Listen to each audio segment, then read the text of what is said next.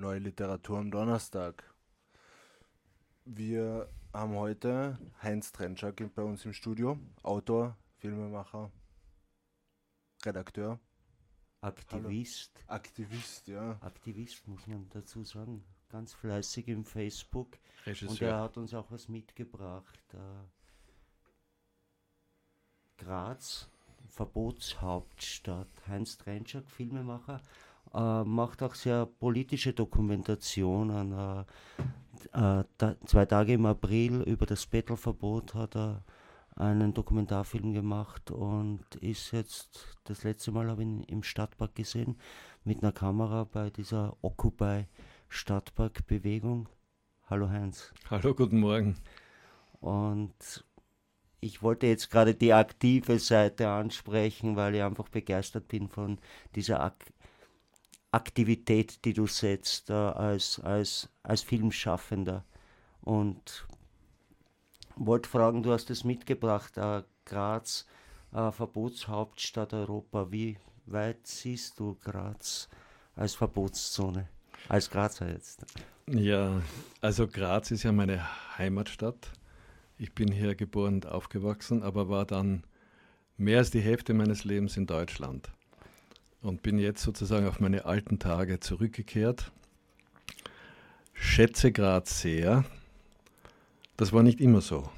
Wie ich weggegangen bin, war es ja doch eng, muffig, traditionell, sehr wann, katholisch. Wann bist du da weggegangen? 71. Und ich habe dann erst aus der Ferne und im Blick von außen Graz wieder schätzen gelernt. Es ist ja doch sehr viel bewegt worden, sagen wir steirischer Herbst beispielsweise. Und äh, die neueste Entwicklung, die macht mir schon Sorgen. Graz 2013, Verbotshauptstadt. Dieses Stichwort ist natürlich polemisch, aber es zeugt von einer Tendenz, die Regulation bedeutet, Verbote bedeutet. Bedeutet, dass Alternativen ausgeschlossen werden, gar nicht mehr diskutiert werden, an den Rand geschoben werden, dass Minderheiten eingeschränkt werden, dass es um Verkauf, Konsum und Schickimicki geht. Und das sollte nicht sein. Ja, nur Verbote, nur Zensur. Ähm, was tust du da, um dagegen zu arbeiten? Ich bin ein bisschen engagiert in dieser Bewegung Occupy Stadtpark. Das heißt, ich mache immer wieder Videoaufnahmen. Es gibt eine Gruppe, die sozusagen einen Kern darstellt, nennt sich Impulsgruppe und da wird halt überlegt, wie man opponieren kann, wie man protestieren kann, wie man Aktionen setzen kann, wie man ein Zeichen setzt gegen diese Verbotspolitik. Habt ihr denn auch da was zu tun, dass da ein Film gespielt wird im Stadtpark? Oder ist von den Grünen aus, ich gehört, irgendwann soll ein Freiluftkino dort gemacht werden? Das ist im Gespräch, ja. Ein spezieller Film? Oder? Äh, momentan werden Titel gesammelt. Okay, ich also habe da es auch ein paar Vorschläge jetzt. gemacht, ja. Aber es, vorläufig steht noch kein Programm und kein Termin fest. Und inwieweit siehst du den Dokumentarfilm als unterstützendes Medium für diese gesamte Bewegung? Naja, Dokumentarfilm ist ja etwas, was sich, ähm, sagen wir, auch als operatives Werk verstehen lässt. Es gibt um den Begriff Dokumentarfilm immer wieder auch Verwirrung oder, oder Unschärfen in der Definition. Man spricht ja von Dokumentation, von Reportage, von begleitender Beobachtung, teilnehmender Beobachtung. Ich verstehe Dokumentarfilm eigentlich als eine Arbeit des Beobachtens und Sammelns, also das Gegenteil von Inszenierung. Das heißt, zuschauen, bereit sein, nicht immer drehen, aber immer bereit sein und den richtigen Augenblick erkennen und finden und zu wissen, wann die Kamera einzuschalten ist. Ich denke, das ist eines der wichtigsten überhaupt. Das heißt aber auch unterm Strich eine unglaubliche Materialmenge, die man dann sichten, protokollieren und, und auswählen und bearbeiten muss. Das ist ein zweiter sehr langer Arbeitsschritt und kann auch sehr mühsam sein. Also das lässt sich im Vorfeld ja gar nicht äh, voraussagen, wie lang der Film wird, wie viel Material sich ansammelt und wie sich so eine äh, Protestbewegung äh, über einen gewissen Zeitrahmen entwickelt. Ja, das war jetzt mal eher allgemein gedacht, was ich eben gesagt habe. Äh, in dem Fall wird sich zeigen. Also ich habe weder einen Auftraggeber, der mir vorschreibt, das hat 43 Minuten 30 zu sein, noch inhaltlich eine Vorgabe. Das ist ja das Privileg, das ich jetzt habe auf meine alten Tage. Ich werde nächstes Jahr 70, bin also um die 35 Jahre mehr im, im, in der Branche tätig. Früher habe ich ja Fernsehen gemacht, teils als freier Mitarbeiter, teils als festangestellter Redakteur. Da waren die Vorgaben andere und auch die Arbeitsteiligkeit war eine andere. Heute, ich habe eine kleine Pension, kriege für einzelne Projekte auch Förderung das heißt, ich bin sehr unabhängig und das genieße ich. Ähm, die Vorgaben kommen von mir selber, wenn überhaupt, ja. Ich stelle mir ein Thema oder mich springt ein Thema an. Manchmal habe ich das Gefühl, nicht ich bin es, der ein Thema auswählt, sondern ein Thema wählt mich und dann ziehe ich los. Zum Beispiel meine letzte Dokumentation, nur um ein anderes Beispiel zu geben. Ich war in Bolivien zweimal, habe dort das Thema Musik in den jesuitischen Missionssiedlungen recherchiert, aufgenommen, gedreht. Der, der Musikstaat, oder? Heißt das ist der Titel des Films, ja, der Musikstaat. Und ich habe mich mit dem Thema alles in allem rund zehn Jahre beschäftigt. Und der Film ist erst jetzt im Mai fertig geworden. Also auch so ein Beispiel, dafür, wie, wie verschlungen und, und meanderartig manchmal die Wege sind.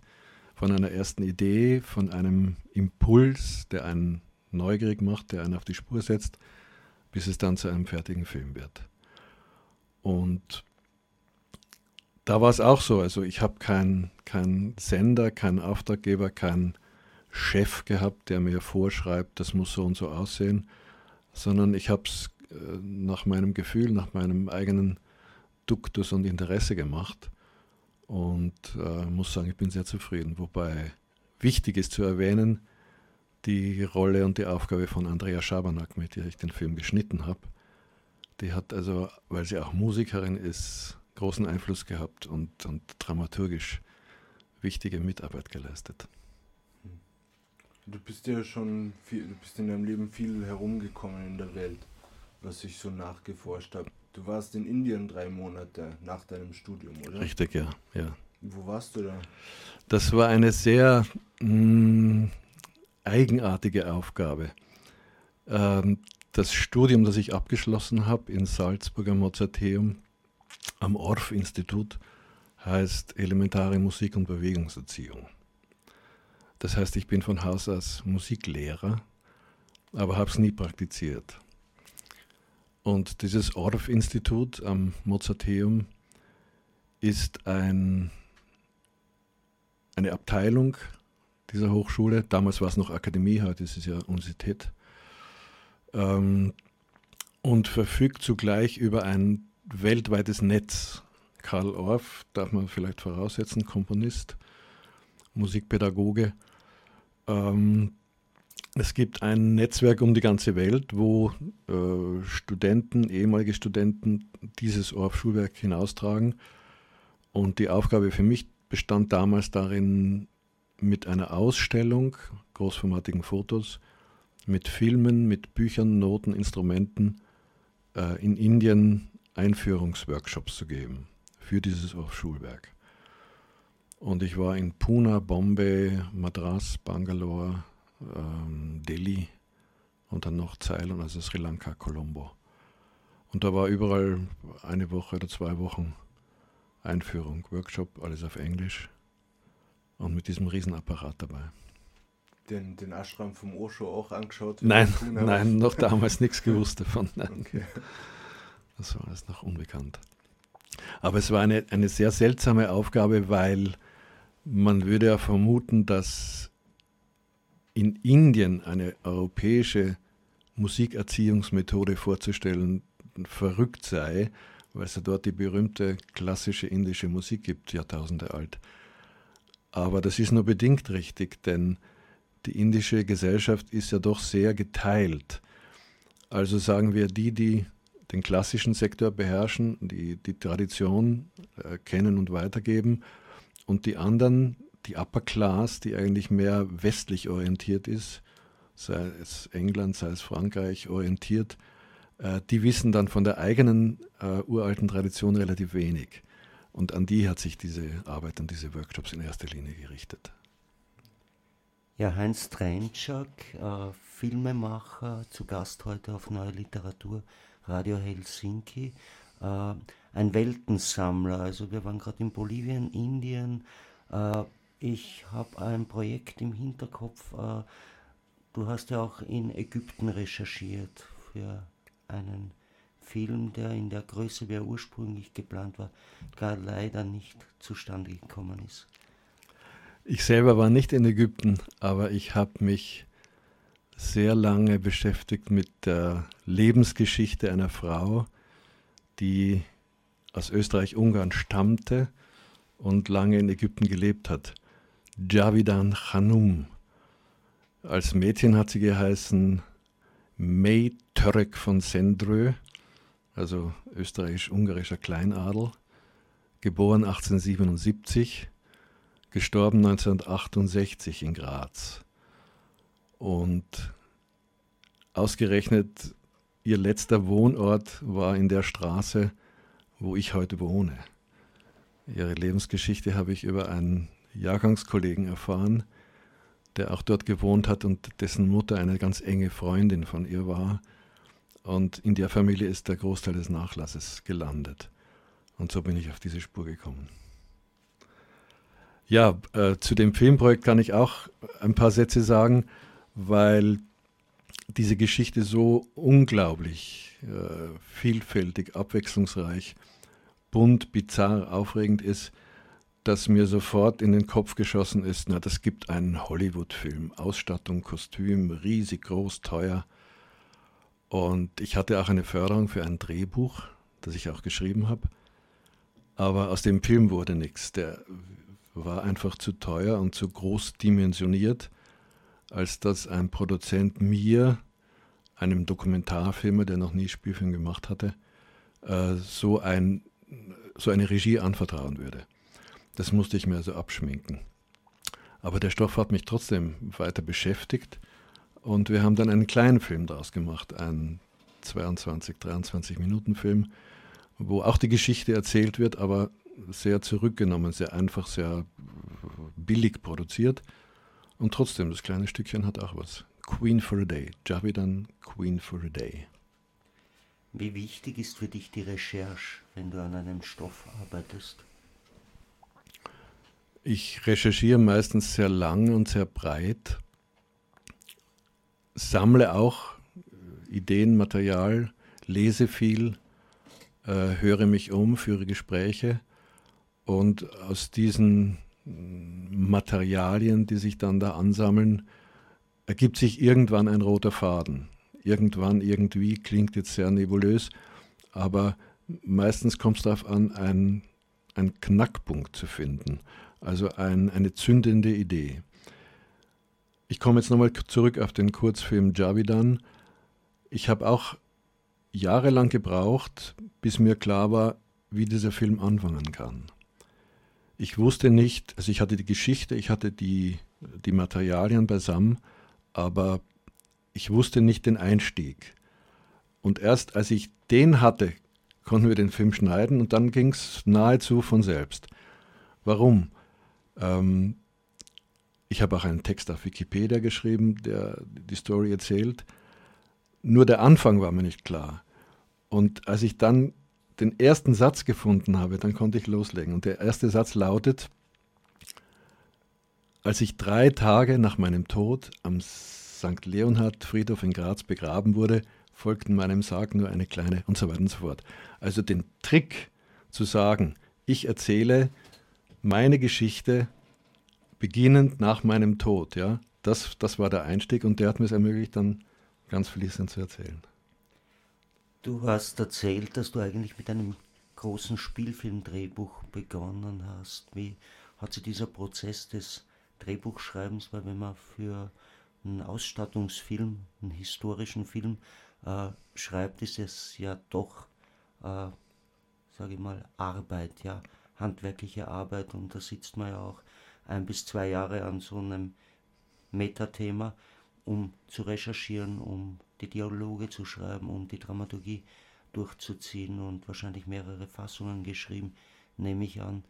Äh, wie ist es dir dabei gegangen? Das war ein sehr langer, wie du richtig sagst, und auch sehr mühsamer Prozess. Das eine war, ich hatte so viel Material über die Jahre, die ich mich damit beschäftigt habe. Und das zweite war die Schwierigkeit, so ein Leben in einen 90, 100 Minuten Film zu packen oder zu pressen. Ähm, das Schöne daran war, dass ich überhaupt keine Rücksicht genommen habe auf Kosten, Produktionseinschränkungen, also die Sorge eines Produzenten, wie lässt sich das machen, was kostet das, wo dreht man das, die hat mich nicht gekümmert. Ich habe völlig entfesselt und mit freier Fantasie mich dahingesetzt.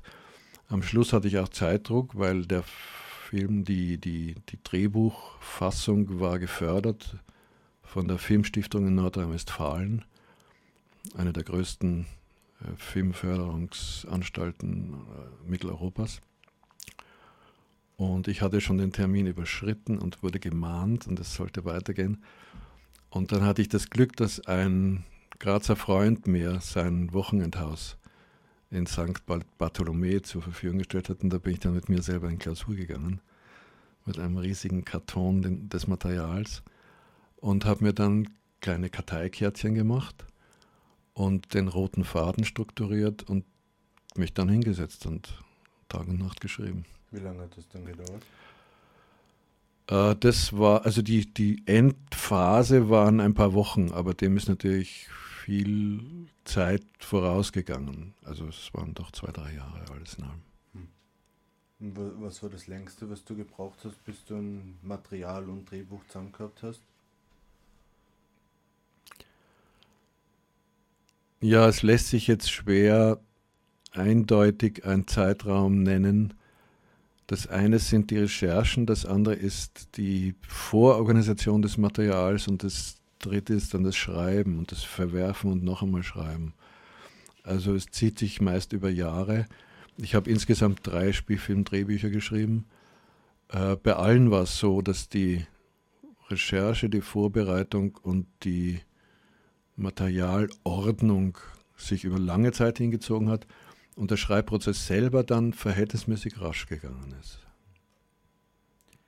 Das heißt, das Sammeln und Recherchieren nimmt am meisten Zeit. Das Recherchieren, das Sammeln und die Anstrengung, den sogenannten roten Faden zu finden. Also wie erzähle ich die Geschichte, wie gliedere ich sie, gibt es Rückblenden, gibt es eine Timeline, gibt es äh, Verschachtelungen, gibt es Bezüge, Unterbrechungen.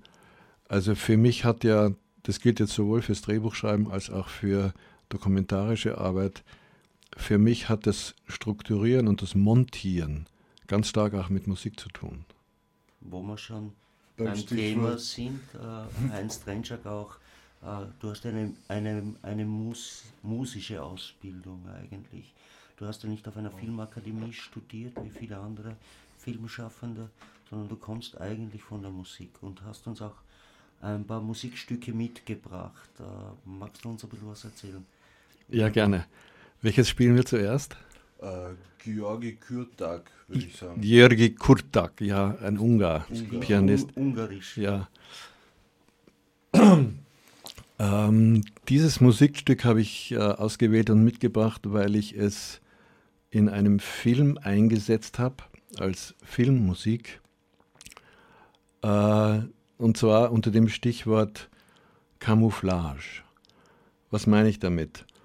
Ähm, der Film, in dem ich es verwendet habe, heißt Der Akkublitz vom Ende einer Eisenbahnlegende. Äh, nur ein Satz dazu, es geht um die Geschichte eines Schienenfahrzeugs in Deutschland, der sogenannte ETA, also ein akkubetriebener Zug. Da hängen an dem Zug unten 16 Tonnen Akkus dran. Und diese Zugart hatte in den 50er, 60er Jahren ihre Blütezeit und die letzten fuhren im Ruhrgebiet 1995. Damit ging wirklich eine Ära zu Ende. Und wir haben unter anderem gefilmt bei der Verschrottung eines Zuges, also wo so eine Stahlbombe schwingend in dieses Fahrzeug hineinfährt und es wirklich zertrümmert. Und ich habe diese Musik, eine sehr sanfte, schöne Bach-Klaviermusik, dieser Szene unterlegt. Also einen stärkeren Gegensatz kann man sich kaum vorstellen. Und die beabsichtigte Wirkung ist wirklich eingetreten, denn die Brutalität des Bildes kontrastiert mit einer sanften, fast äh, jungfräulich unschuldigen Musik, ja, das verstärkt die Wirkung ungemein. Ja, dann hören wir uns die Musik an.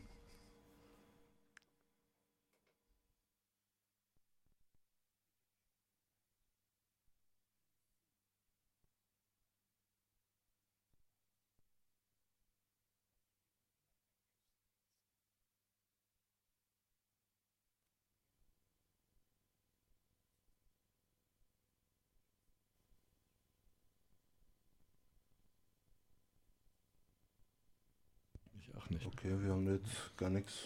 Du hast den Kanal. Ich habe den Kanal richtig.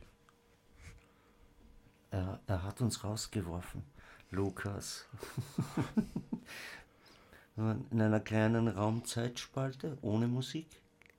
Ich sehe aber, der, der CD-Player läuft. Der Ja? CD-Player läuft. Das heißt, du musst auf. Ich sage halt noch einen anderen Satz dazu. Ähm, es gab auch ein, eine Inspirationsquelle für, diese, äh, für dieses Verfahren. Ich weiß nicht, ob es ein Film von Alain Resnais war oder von einem anderen Franzosen, äh, ein Spielfilm, ein, ein Klassiker. Und, und da gab es auch eine Szene, die äh, Gewalt zeigte, aber die Gewalt war ganz im Hintergrund, weit weg. Und vor der Kamera, ein bisschen in Unschärfe, waren Blumen zu sehen. Das heißt also auch eine Art von Camouflage. Die Gewalt findet hinter etwas Schönem statt. Und auch da war der Kontrast alle- allerdings innerhalb eines Bildes. Und das waren so Momente des Lernens. Das heißt, die, die, die Kontrastierung ist dir in dem Fall auch sehr wichtig. Also du suchst auch nach den Kontrasten bei deinen Themen, Filmen, Stoffen. Ja, Ja, ich habe die Antwort schon wieder vorgegeben. Ich glaube, Graz, äh, Verbotshauptstadt, jetzt haben wir gerade so ein kleines Musikverbot im Studio. äh, Verbot technischer Natur, vielleicht sitzt da irgendwo wer schon drinnen und will, will dann jemand kassieren für unseren ungarischen Aber äh, ich probiere es nochmal. Aber Pianisten. Äh, Musikfilm Heinz Strentschak. Ah, jetzt geht's. Hören wir uns die Musik an.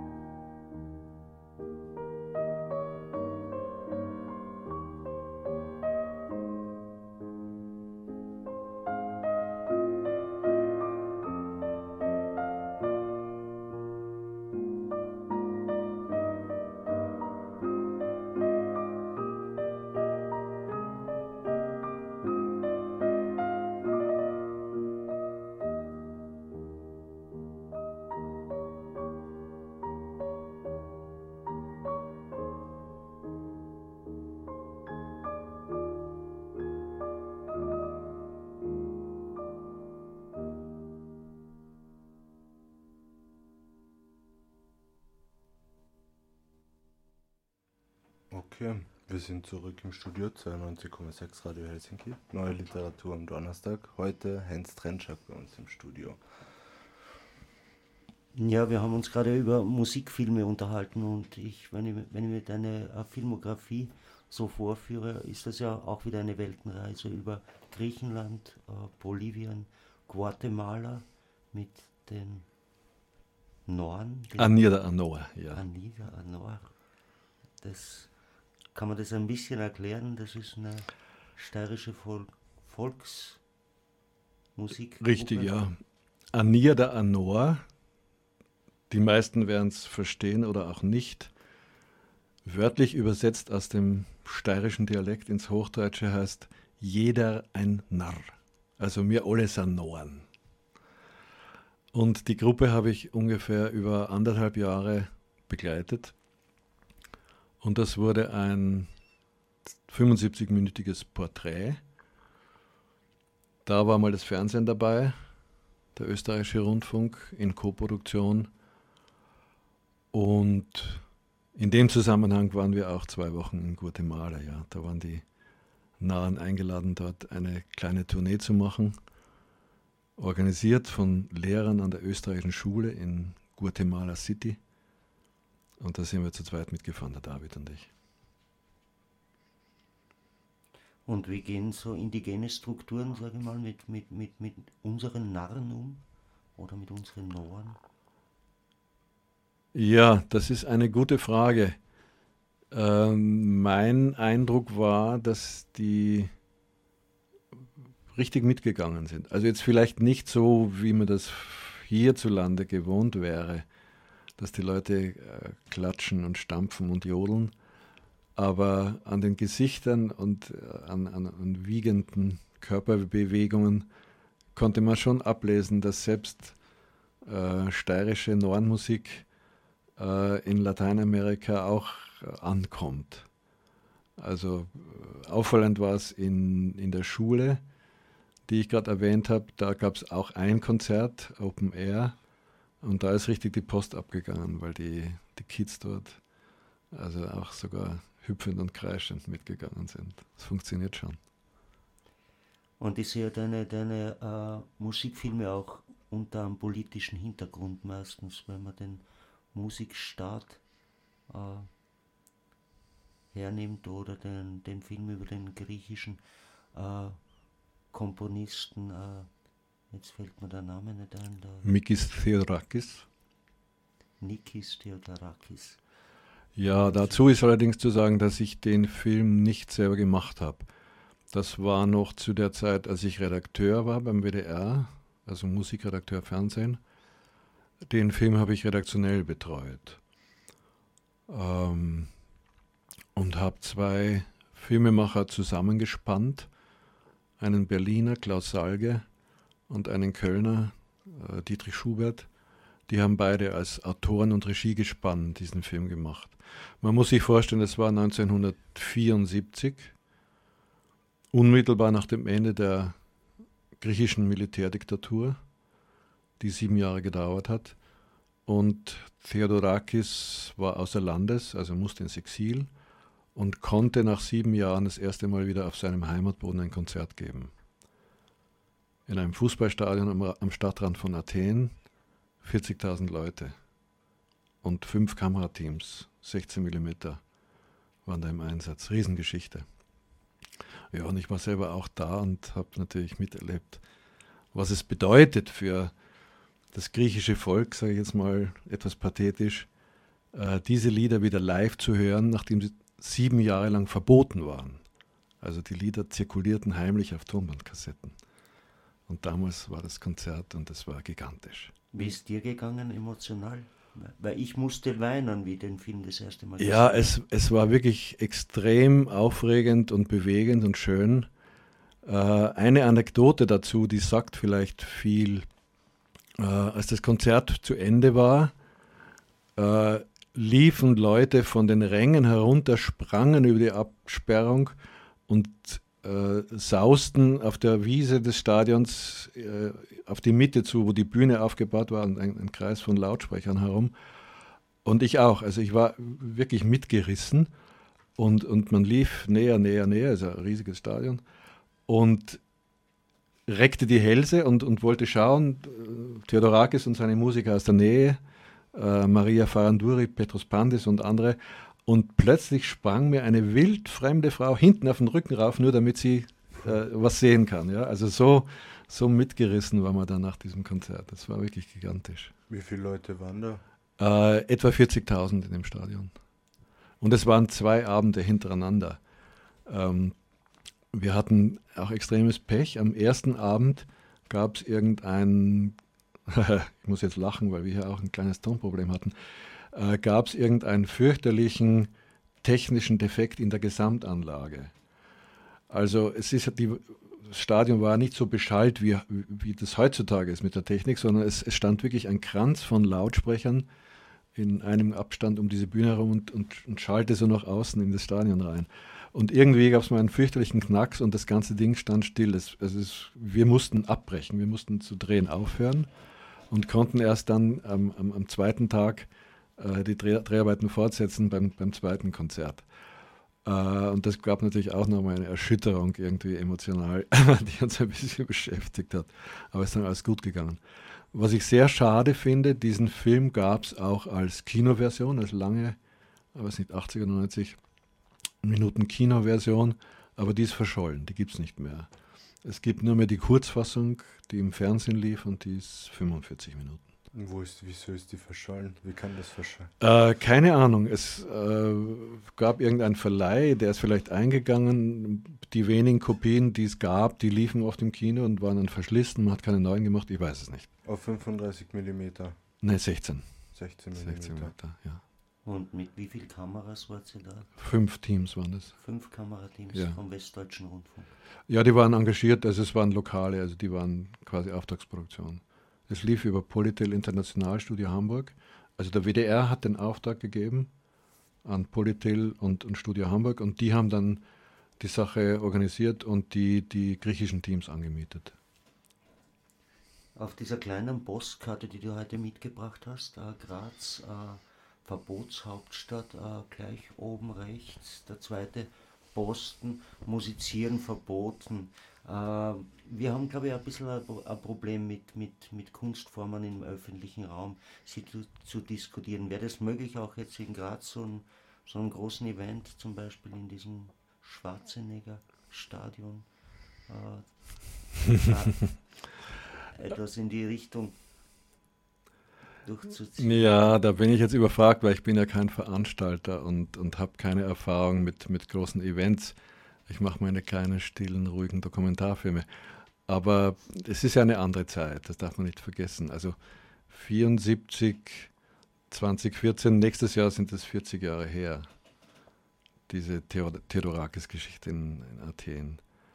Äh, zum Veranstaltungsverbot und zu der Reglementierung in Graz ich finde es traurig, dass Straßenmusik oder Musizieren im Park oder auf Plätzen so reglementiert wird. Ich kenne jetzt die neuesten Verordnungen nicht im Wortlaut genau, aber ich weiß, dass es äh, Musikern, Musikantinnen äh, auferlegt wird, irgendwie eine halbe Stunde zu spielen, dann müssen sie weitergehen und müssen irgendeinen Ausweis und einen Antrag stellen. Also das ist eine, ich sage jetzt einmal einfach unwürdige Reglementierung und spricht auch gegen eine Freiheit des künstlerischen Tuns. Ich weiß, es gibt Argumente, ja, der eine kratzt auf seiner Geige herum, das wollen wir nicht mehr hören und so. Also das Anrainer oder Leute, die dann ähm, neben gewissen Plätzen oder Straßen wohnen, äh, wo das passiert, äh, vielleicht ein bisschen äh, die Nase davon oder die Ohren davon voll haben, kann man auch verstehen. Aber dass es dann gleich so rigide Verordnungen geben muss, das halte ich für abwegig. Ja, in der Innenstadt muss man ein paar Meter vom, äh, von einem Schaufenster entfernt wegstehen, wenn man irgendwas machen will. Das ist ziemlich schwer, wenn man da jetzt ein paar Meter weg geht, steht man schon vom nächsten. Ja, also ich bin da auch ein bisschen scharf, wenn ich sage, es kommt ja nicht von ungefähr, dass unser Bürgermeister äh, quasi aus, aus der äh, Herrengassen äh, Feingeschäfte-Dynastie stammt und, und diese ähm, ich erinnere mich noch ans, ans Bettelverbot und an den äh, Bettelautomaten. Ja? Da hat das Theater im Bahnhof eine wunderbare Aktion gestartet in der Herrengasse, also einen kleinen improvisierten Theaterauftritt und den Bettelautomaten kreiert und vorgestellt. Und äh, wenn ich mich recht erinnere, hat da jemand gefilmt, wie die Frau, ich weiß nicht, ob sie Klammert heißt oder nicht Klammert heißt, wurscht, aus der Tür heraustrat und gesagt hat, die sollen da weggehen, das passt da nicht vor das Geschäft hin. Ja. Und das hat dann jemand dieses Video auf YouTube gestellt und die hat dann tatsächlich über einen Rechtsanwalt begehrt, dass das gelöscht werden muss, weil sie erkennbar war als jemand, die diese Künstler da weggewiesen hat. Ja. Also ich finde es symptomatisch und traurig. Zensur, damit man nicht sieht, nichts Schlechtes sieht. ja, natürlich, man kann dann argumentieren und sagen, äh, Recht am persönlichen Bild und so weiter und so fort. Aber es ist zugleich wirklich die, die, die Kehrseite einer, einer Politik, die äh, Freiheit einschränkt und äh, Verbote ausspricht und ähm, bis zu einem gewissen Grad das, das Randständige äh, verbannen will. Also Mainstream ist zugelassen, das andere nicht. Alkoholverbot, ja äh, Jugendliche und, und wer immer ähm, im öffentlichen Raum, Innenstadt, kein Alkohol. Und dann, wenn dann aufgesteuert wird und, und der, der, Weihnachtspunsch fließt, ja, dann ist es plötzlich erlaubt. Was soll das denn? da kriege ich eine Wut, ja. Ist, ich, und ja, und bei den Preisen dann noch dazu. Ja, ja das stimmt. Aber es, es, rennen, die Leute schauen ja auch nicht wirklich drauf. Ich sehe immer wieder Leute jetzt mit Bierdosen oder so rumrennen. Das ist doch okay, ich meine. man darf doch wohl noch trinken. Es muss ja nicht sein, dass man es jetzt verstecken darf. Man darf sich nur nicht aufführen, oder? Naja, es gibt ganz klare Regeln, ja. Und diese, diese Verbote, die sind ja gesetzlich mittlerweile verankert. Das heißt, die Ordnungswache oder die Polizei kann im Ernstfall äh, Verwaltungsstrafen ausstellen. Und das kann sogar so weit enden, dass man wenn man das nicht bezahlt oder nicht bezahlen kann, sogar mal ein paar Stunden in der Zelle verbringt. Ne? Äh, ja, der, der Staat weiß sich nicht anders zu helfen, als zu verbieten, zu strafen und zu kassieren. Ja? Das monetäre Interesse im Hintergrund, das muss man ja bei diesen ganzen Verboten, gibt es ja im Hinterkopf ein Geldinteresse, um Geld anzusaugen, um gewisse kritische Freigeister vielleicht von Plätzen wegzuhalten, um Geschäfte zu machen. Ich glaube, es, es dreht sich in erster Linie immer ums Geschäft. Ja, ich zweifle auch, dass die Gesamtwirkung den Regierenden wirklich bewusst ist. Ich weiß nicht, vielleicht sind sie auch zum Teil von falschen Beratern umgeben oder Einflüsterern. Denn wenn sie sich die Mühe machten, ähm, die Situation zu analysieren und wirklich das Gespräch zu suchen. Ich meine, noch ein Punkt, nur ein, ein Beispiel. Da gibt es den Bürgermeister, der denkt laut nach darüber, im Forum Stadtpark auch ein Schickimicki-Café zu installieren. Ja? Er hat weder mit der Chefin vom Forum Stadtpark, Heidrun Primas, gesprochen, noch wurde das irgendwie einmal erst intern diskutiert. Ja, der stellt sich hin, es gibt eine öffentliche Veranstaltung und der denkt laut über sowas nach. Was ist das für ein Kulturverständnis, diesen Hort und Ort der Kulturproduktion seit den Anfang der 60er Jahre ja, so abzu, abzuwerten? Ja?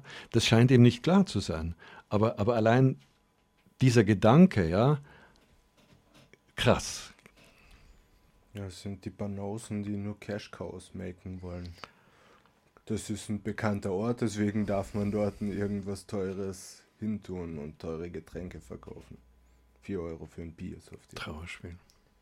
Heinz Trentschak, du hast das Forum Stadtpark angesprochen, aber unlängst konnte ich einen wunderbaren Film von dir, auch ein Musikfilm, im Forum Stadtpark erleben, äh, ein Requiem an einen lieben Freund. Ja, das war eine ganz andere Veranstaltung und ganz andere Ausgangslage. Wir hatten einen Freund, Julian Simon, Musiker, Computerexperte, äh, Analytiker, auf der ganzen Welt auch unterwegs, Berlin gelebt, USA gelebt, Kairo gelebt, unterrichtet. Musiker, äh, Saxophonist. Und der ist mit 56 Jahren umgefallen, war plötzlich tot. Und um an ihn zu erinnern und um ein, an ein Projekt anzuknüpfen, das wir auch schon seit langem geplant und diskutiert hatten, nämlich er hat sich den Wahnsinn angetan, die Cello-Solosuiten von Johann Sebastian Bach auf seinem Saxophon zu spielen. Noch dazu auf einem besonderen Saxophon, nämlich einem Blaswandler, also Saxophon-Korpus, aber mit computergenerierter Schallerzeugung. Äh, und ich sollte da viel Material beisteuern. Wir haben uns ab und zu getroffen, so in unregelmäßigen Abständen, und dieses Projekt diskutiert und vorangetrieben. Und plötzlich war er nicht mehr da. Und da dachte ich, na, das sollte trotzdem passieren. Ich habe mit Heidrun gesprochen und sie war sofort einverstanden. Und dann haben wir das so gemacht. Ich habe altes Filmmaterial, das mein Vater in der zweiten Hälfte der 30er Jahre und Anfang der 40er selber gedreht hat als Amateur, auch 16 mm Filmmaterial mit Andrea geschnitten und wir haben so Patterns gemacht, die sozusagen seine Musik, es gab äh, nachgelassene Tonaufnahmen von ihm und die haben wir begleitet. Das sollte also umgekehrt sein, nicht, nicht sonst äh, wird ja immer Musik zum Film gemacht, also die, die, die Filmmusik begleitet den Film und hier sollte es umgekehrt sein. Die Filmbilder begleiten seine Musik. Ja, es war ein sehr schöner Abend dann auch mit David Wohlhardt und Andrea und sicherlich traurig, aber zugleich auch ähm, nicht nur traurig, hoffe ich. Ich kann mich noch erinnern an ein Gespräch, das auch über das Filmmagazin Blimp äh, gesprochen wurde und das hatte auch ein bisschen einen Bezug zum Forum Stadtpark, soweit ich mich erinnere. Ganz richtig, ja. Blimp, die, die Filmzeitschrift Blimp haben wir im Jahr 1985 gegründet. Bogdan Grbic, Peter Zach und ich als Triumvirat, als, als Gründungsredakteure. Und wir waren damals alle im Filmreferat des Forum Stadtpark. Äh, das ging ein paar Jahre so. Und dann kamen Spannungen auf. Ich habe nie ganz herausgefunden, warum. Auf jeden Fall hat die Leitung des Forums damals und, und ein paar andere Referatsleute angefangen, Blimp zu mobben. Und dann haben wir beschlossen, wir gehen raus. Und das gesamte Filmreferat des Forum Stadtpark ist damals ausgetreten und hat die Grazer Filmwerkstatt gegründet und Blimp lief dann weiter noch bis Anfang 2000, 2001 ungefähr gab es die Zeitschrift. Ich habe nur, hab nur etwa zehn Jahre mitgearbeitet. Ja, es gibt ja immer noch Zeitschriften im Internet zu kaufen, habe ich gesehen. Ja, ja, ja. 100 Euro oder so. Ja, die war wirklich toll vorn, die, die Filmzeitschrift. Ich bin ein bisschen stolz, weil ähm, wir hatten zwei Grafiker, die sich abwechselnd Shayahi oder Yashahi nannten. Das steht für äh, Charles oder Karl Ulbel. Dietmar Jackele, genannt Jakob, und Hilde Könighofer, die nur ab und zu mitgearbeitet hat. Und die beiden haben den Blimp-Look äh, kreiert über Jahre. Und ich muss sagen, wenn man heute diese Hefte durchblättert, das war wirklich außergewöhnlich. Es, jede Nummer hatte ein neues Konzept, jede Nummer sah anders aus. Äh, extrem fantasievoll. Man muss sich ja auch vorstellen, dass das ja noch in der Vorcomputerzeit war. Also da wurde noch am Anfang mit Klebeumbruch gearbeitet etc. Und ich bin extrem glücklich. Ähm, inzwischen ist die Zeitschrift leider eingegangen, äh, dass wir übernächstes Jahr, also 2015, im Forum eine große Sache machen werden und 30 Jahre Blimp feiern.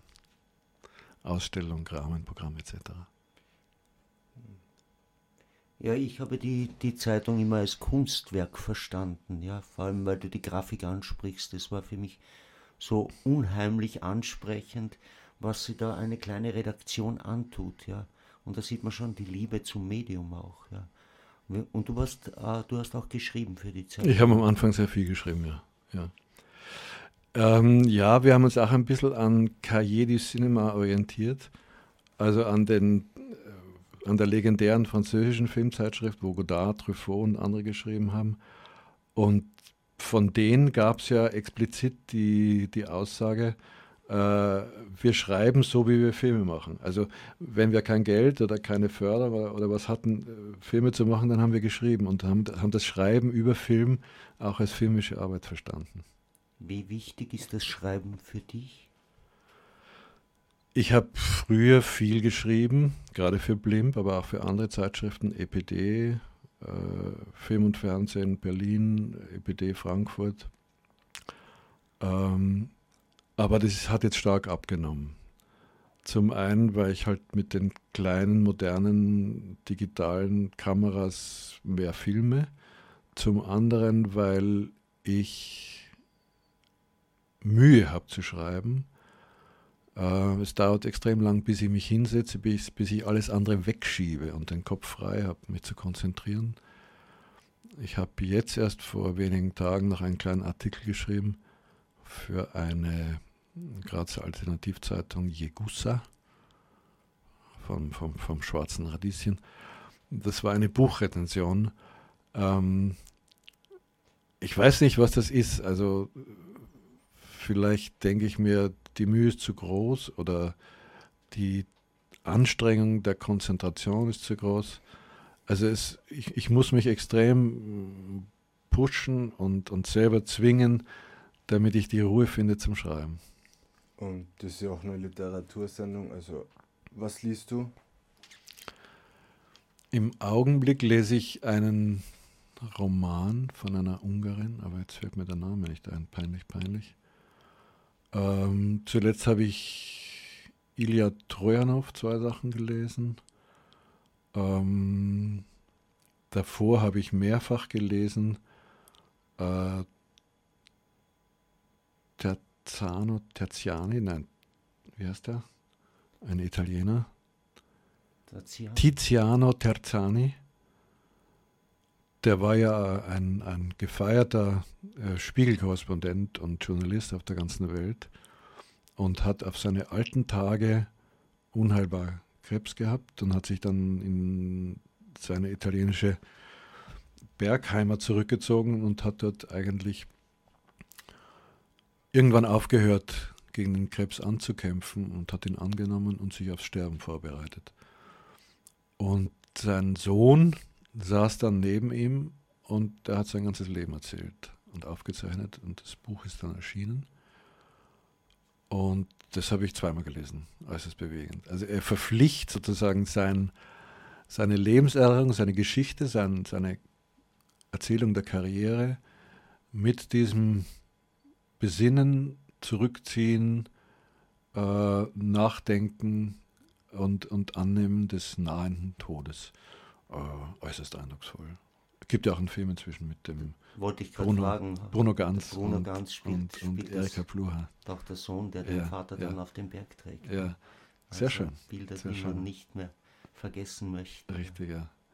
Wobei es ist ja selten, dass äh, Filme, die auf, auf tollen Büchern basieren, äh, standhalten. Oft ist man dann enttäuscht, wenn man das Buch kennt und liebt äh, und, und dann vom Film äh, nicht so angetan ist. Das ist oft so. Aber es ist auch umgekehrt.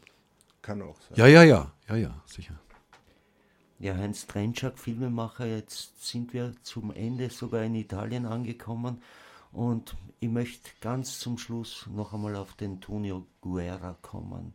Ein Filmautor der Sonderklasse, der für Fellini, Darkowski, Antonioni, glaube ich, Angelopoulos äh, Filmdrehbücher geschrieben hat. Und Heinz Trenczak hat einen wunderbaren kurzen Dokumentarfilm über diesen Mastermind des europäischen Drehbuchschreibens gemacht und man kann diesen Film nicht oft genug genießen. Und ich habe da irgendwie so, eine, so ein nahe Verhältnis zwischen den beiden, äh, glaube ich, erkannt. Und wie wichtig war dir Tonio Guerra in deinem Extrem wichtig. Tonino Guerra. Tonino Guerra. Ähm, ein Italiener aus Sant'Arcangelo in der Nähe von Rimini. Ähm, ich bin auf ihn auch auf seltsame Weise gestoßen. Ein Freund von mir, im Ruhrgebiet sesshaft und wirksam, Roland Günther, hat eines Tages von dem erzählt und hat gesagt, ja, der kommt nach Deutschland und macht Besuch in Troisdorf und im Ruhrgebiet. Und ich bin schnell zu einer Redaktion im, im WDR-Fernsehen gelaufen und gesagt, ich muss einen kleinen Bericht machen und so, der kommt, das ist ein ganz wichtiger Mann. Und habe dann einen, weiß nicht, fünf Minuten, sechs Minuten kleinen Fernseh-Kulturmagazin-Bericht gemacht. Und das war ein Schnellschuss und, und äh, okay. Und bald habe ich gemerkt, da muss was Längeres passieren und habe dann bei mehreren Redaktionen angeklopft es ist auch geglückt und konnte im Jahr darauf dann nach Italien fahren und dort mit ihm einen neuen Film machen, einen längeren. Die innere Reise. Thema waren seine sogenannten poetischen Orte. Er hat in dem Tal, in dem er lebt, dem Marecchia-Tal, mit befreundeten Künstlern, Bildhauern, Mosaizisten, äh, anderen Landschaftsarchitekten äh, sozusagen Kunstwerke in der Landschaft gebaut. Seine Ideen haben dann andere realisiert. Und diese poetischen Orte sind was Besonderes. Und das war das Thema des Films. Äh, Guerra ist ja hierzulande so gut wie nicht bekannt, weil seine Werke, seine schriftlichen Werke kaum übersetzt wurden ins Deutsche. Wenn dann in winzigen Verlagen, die entweder schon eingegangen sind oder die äh, Auflagen sind vergriffen. Aber als Drehbuchautor ist er, ist er weltbekannt, wie du sagst. Also er hat wirklich mit den Größen des europäischen Kinos gearbeitet. Ganz wichtiger Mann. Er ist voriges Jahr gestorben, 92-jährig. Gibt es irgendwen, über den du gerne jetzt noch eine Dokumentation machen würdest? Gerne. Ein Literaten oder? Allgemein. Also ich habe Literaturfilme gemacht mit, ähm, mit Peter Turini für ein ORF ein Porträt. Ich habe für den WDR noch einen Krimi-Autor porträtiert, Hans-Jörg Martin, auch schon verstorben. Sehr, sehr bekannt in, in dieser Branche, große Auflagen. Äh, und das dritte war, was war das dritte?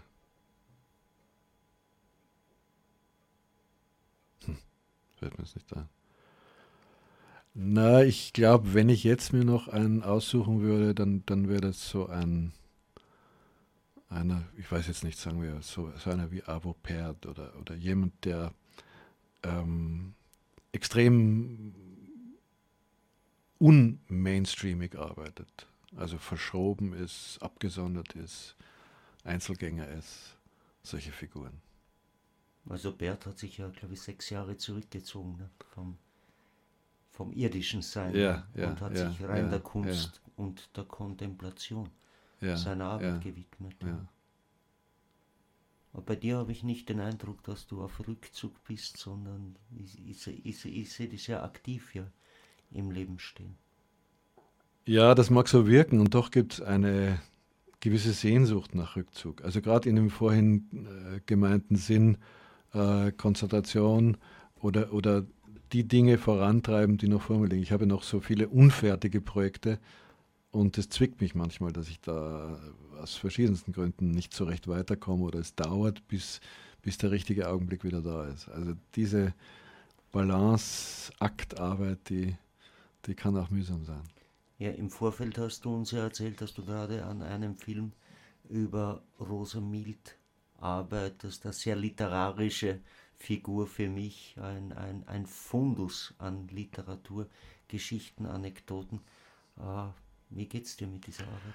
Ja, mit dem bin ich auch schon ziemlich lang zugange, genau genommen seit 2007, also das sind jetzt auch schon sechs Jahre.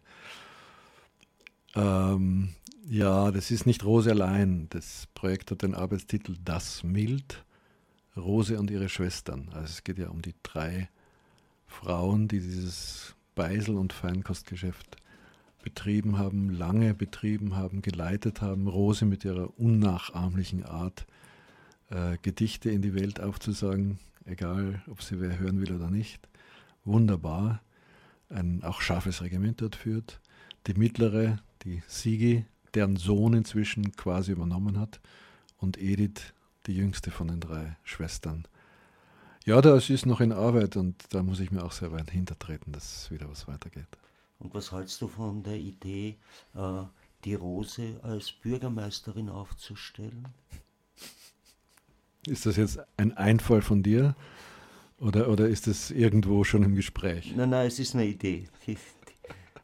Ich glaube, es wurde oft besprochen, ne, wenn man sich diese ganzen Verbotsmeilen jetzt anschaut, äh, die mild. Äh ja, ich zweifle daran, dass sie das, äh, diesem Gedanken näher treten würde, aber die Idee ist schon bestechend. Sie wird es vermutlich besser machen als sie. Das war jetzt ein, würde ich nicht sagen, ein Abschluss. Äh, das können wir dann noch nach der Sendung weiter diskutieren. Äh, du hast dann noch ein Musikstück mitgebracht, Melancholibri, äh, von einem sehr lieben Musikerfreund aufgenommen oder zwei Musikerfreunden. Magst du uns dazu noch ein bisschen was sagen? Ja, das sind, äh, wie soll man sagen, Leib- und Seelenmusiker, Josef Fürpass und äh, Lothar Lesser. Der eine Bandonion, der andere Akkordeon, die immer wieder zusammen was machen oder hier auch äh, gesampelte Beispiele zusammenstellen unter ihrem Gruppennamen Melancholibri. Ja, die Zeit wird auch schon zu knapp. Also danke Heinz Trenschak, dass du bei uns warst. Sehr gern. Und dann hören wir noch rein in das letzte Musikstück. Und hoffen, dass es funktioniert. Und hoffen, dass es funktioniert, ja.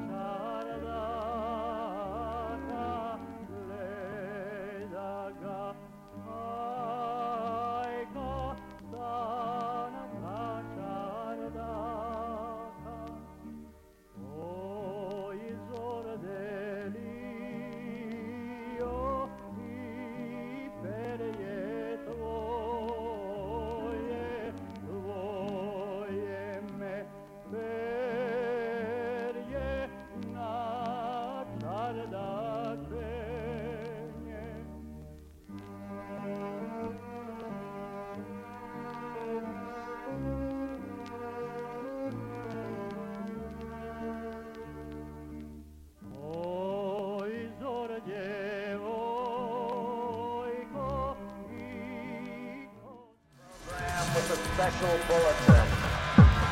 America